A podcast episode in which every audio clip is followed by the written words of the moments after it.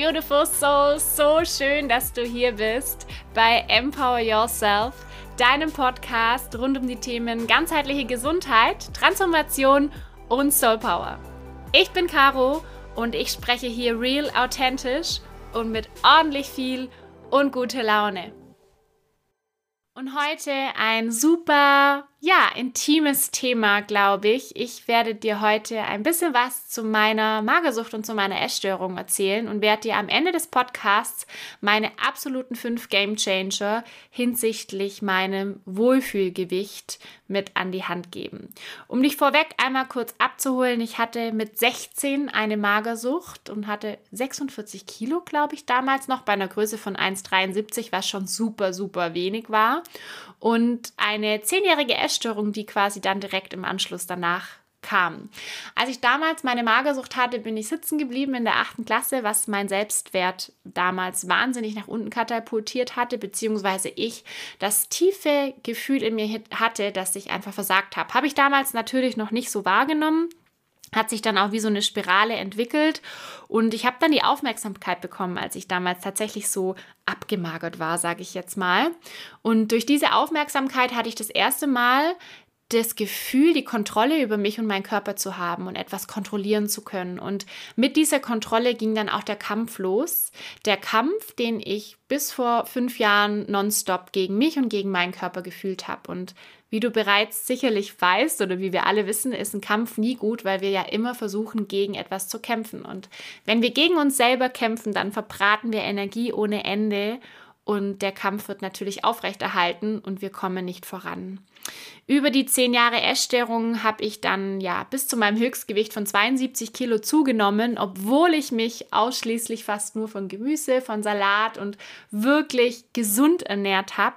Aber wenn wir festhalten, wenn wir kämpfen, wenn wir an etwas festhalten, dann können wir auch nichts loslassen. Und damit auch nicht, wenn wir dann schon 72 Kilo wiegen, ich in dem Fall damals, und mich absolut unwohl gefühlt habe. Ich war ja eh durch meinen Sport fünfmal die Woche im Fitnessstudio, habe Kurse gegeben.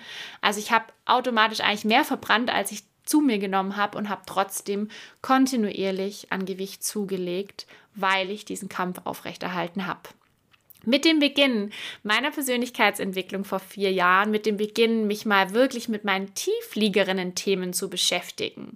Und vor allem auch als Magersüchtige ist es nicht das Thema, dass ich schlank sein will. Das ist quasi das, was wir nach außen zeigen, um Aufmerksamkeit zu generieren. Aber die Symptome liegen ja viel tiefer und die liegen meistens in unserer Seele begraben. Und bei mir war es eben damals, ja, die Angst nicht zu genügen und die Angst zu versagen oder die Angst einfach nicht gut zu sein. Und das hat sich bei mir damals durch diese Magersucht und durch die Essstörung aus, nach außen gezeigt. Und ich habe mit dem Beginn meiner Reise zu mir selber mein Wohlfühlgewicht entdeckt und äh, ja, ich will gar nicht sagen entdeckt, sondern es hat sich dann irgendwann so eingependelt, als ich verstanden habe, dass eine ganzheitliche Betrachtung mein absolut größter Gamechanger war. Und aus dem Grund bin ich auch Coach für ganzheitliche Gesundheit, beziehungsweise ist mir das Holistische einfach total wichtig, weil wir Body, Mind and Soul immer miteinander connecten müssen um ganzheitlich gesund, zufrieden und erfüllt leben zu können. Und Sport habe ich wie ich dir ja schon mitgeteilt hatte, ähm, immer schon gemacht. Ich liebe Sport, ich liebe es, mich zu bewegen.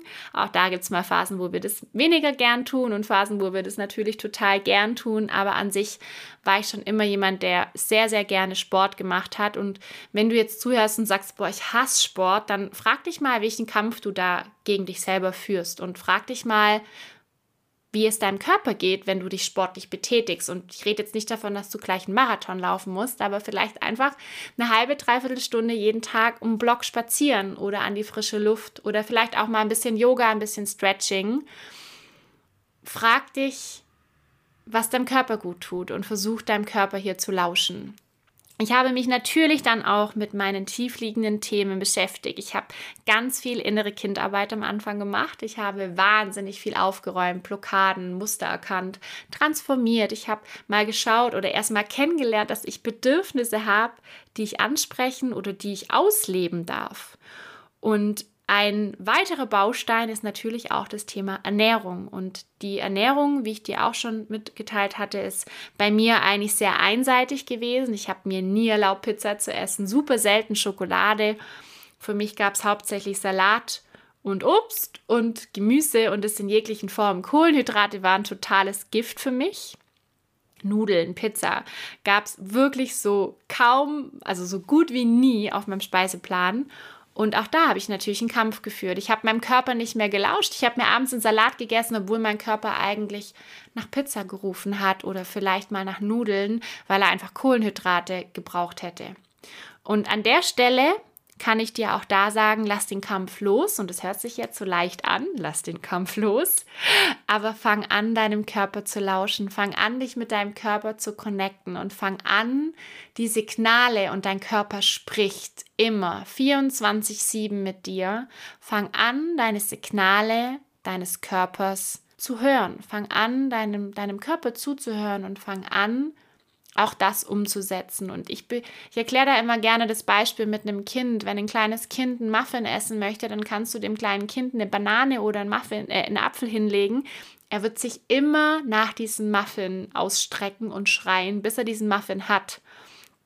Ein Kind kann aber auch sein, dass er sagt, er möchte den Muffin und ist nach einem halben Muffin satt und hört dann aber auch auf. Und da fängt die Konditionierung an, die wir natürlich über die Jahre mit aufnehmen. Die Konditionierung, dass wir den Teller aufessen müssen, dass wir denken, wir haben um 13 Uhr Hunger, weil wir um 13 Uhr Pause haben und dann essen wir um 13 Uhr, obwohl der Körper oder der, der, ja, unser Magen vielleicht noch gar keinen Hunger hat.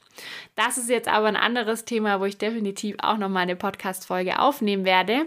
Für dich gibt es jetzt noch meine fünf Game Changer, die vor allem in dem Thema Ernährung für mich wahnsinnig viel Balance reingebracht haben und die mich aus meiner Essstörung, und ich sage jetzt an der Stelle bewusst, alleine aus meiner Essstörung katapultiert haben. Ich hatte keine ärztliche Unterstützung. Ich hatte keinen Psychologen.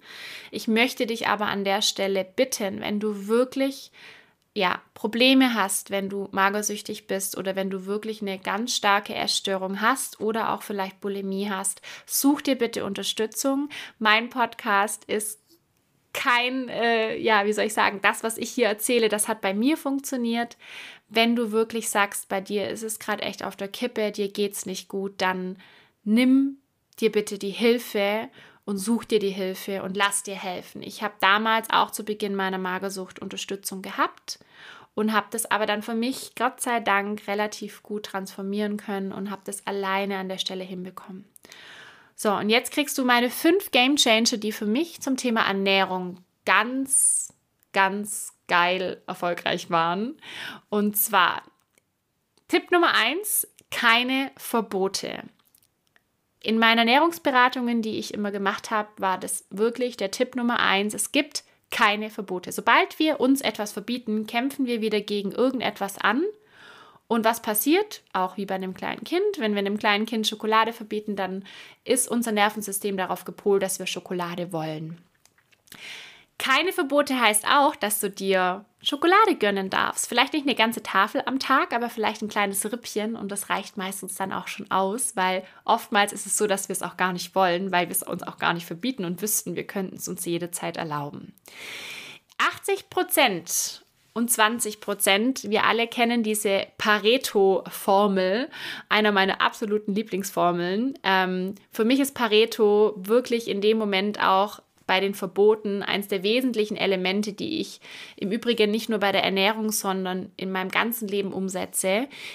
Wenn wir jetzt bei der Ernährung bleiben, sage ich immer, ist 80 Prozent deines Tages gute, regionale, gesunde und nachhaltige Lebensmittel und 20 Prozent verarbeitete und ungesunde in Anführungszeichen. Ich selbst bin auch hier 80-20, also ich bin eigentlich fast Veganerin. Ich äh, ernähre mich noch ein bisschen. Manchmal esse ich noch ein Ei oder mal ein bisschen so einen geilen Bergkäse oder ein Feta. Aber ich esse kein Fleisch und kein Fisch mehr. Und auch da zählt die 80-20-Regel bei mir. Also bei den keinen Verbote, Regel Nummer 1, schau, dass du 80% gesund, regional, nachhaltig und lecker isst. Und bei den 20%, da darf es vielleicht auch mal ein Gläschen Wein sein, ein Rippchen Schokolade oder vielleicht auch mal die Pizza am Samstagabend, wenn du da Lust drauf hast. Tipp Nummer zwei von mir, was ganz viel ausgemacht hat zum Thema Blutzucker, sind Pausen zwischen den Mahlzeiten. Und zwar vier bis sechs Stunden Pausen.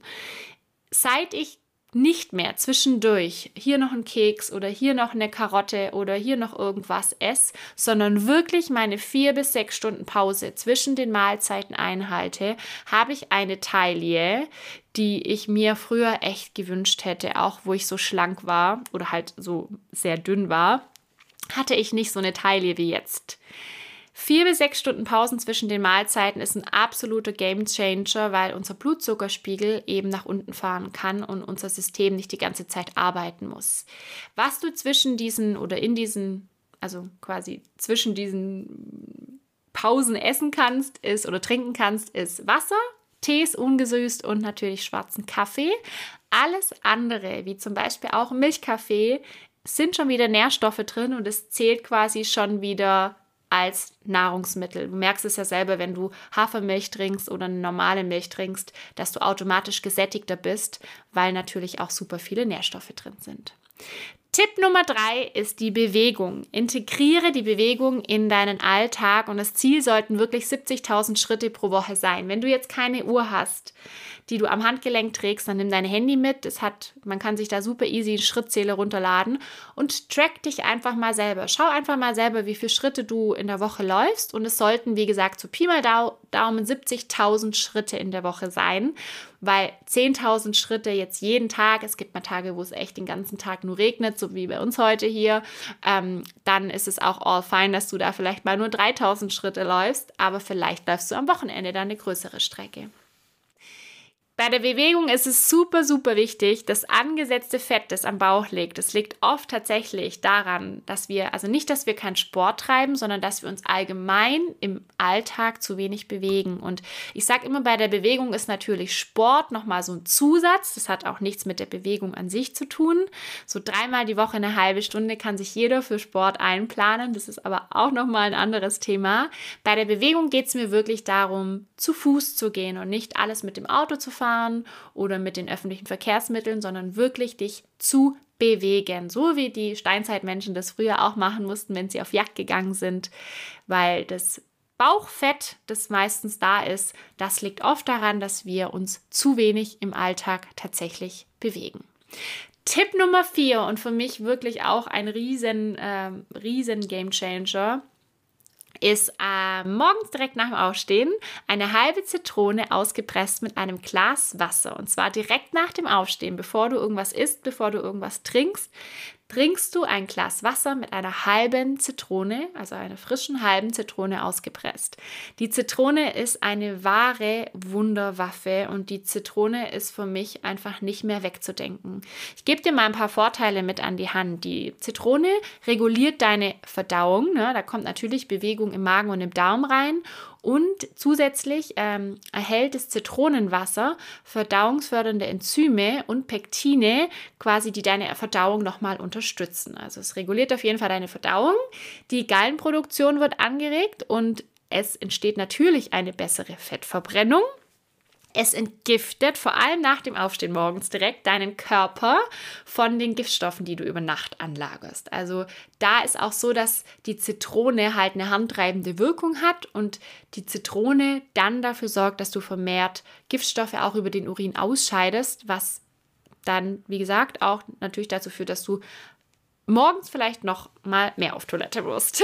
genau, und dem Körper wird äh, also der Körper wird entgiftet und dadurch werden die Organe entlastet, was natürlich auch ein ultimativer, wichtiger äh, Baustein für unseren Körper ist. Ein weiterer Vorteil, den wir tatsächlich alle unterschätzen und den ich den sehr, sehr oft Coaches von mir mit an die Hand gebe, dass die Zitrone ein absoluter Energieaufheller ist. Das heißt, wenn du mal einen Durchhänger hast tagsüber, versuch mal eine halbe Zitrone in ein Glas Wasser zu machen und das zu trinken und dann schaust du mal, wie die Energie davor war und die Energie danach war. Also es ist tatsächlich so, dass die Zitrone die körpereigenen Energien ankurbelt und der Duft der Zitrone, kennen wir alle vielleicht von ätherischen Ölen, steigert die Laune und macht dich auch noch wach. Deswegen ist es morgens so geil und auch den Tag über. Und wenn du Heißhungerattacken hast, trink auch eine halbe Zitrone mit einem Glas. Es ist wirklich eine absolute Wunderwaffe.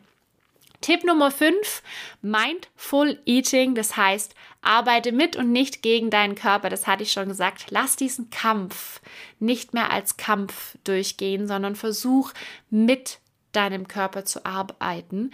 Frag dich auch vor jedem Essen ganz bewusst, habe ich jetzt Hunger? Habe ich wirklich Hunger? Ist es Gelüste? Also sind es Gelüste oder ist es Appetit? Und bei Mindful Eating zählt auch raus, dass wir das Handy beiseite legen, den Fernseher ausmachen, dass wir im Hier und im Jetzt ganz bewusst die, die Nahrung zu uns nehmen und dieses Essen auch wirklich genießen. Das war meine kleine Geschichte, meine fünf Game Changer. Schön, dass du wieder dabei warst. Und alle weiteren Informationen zu diesem Thema findest du in meinen Show Notes.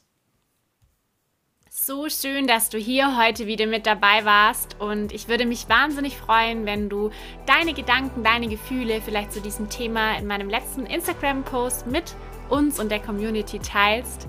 Den Link dazu direkt zu Instagram findest du in den Show Notes und jetzt wünsche ich dir noch einen ganz zauberhaften Tag, wo auch immer du gerade steckst. Fühl dich ganz fest umarmt und bis zum nächsten Mal.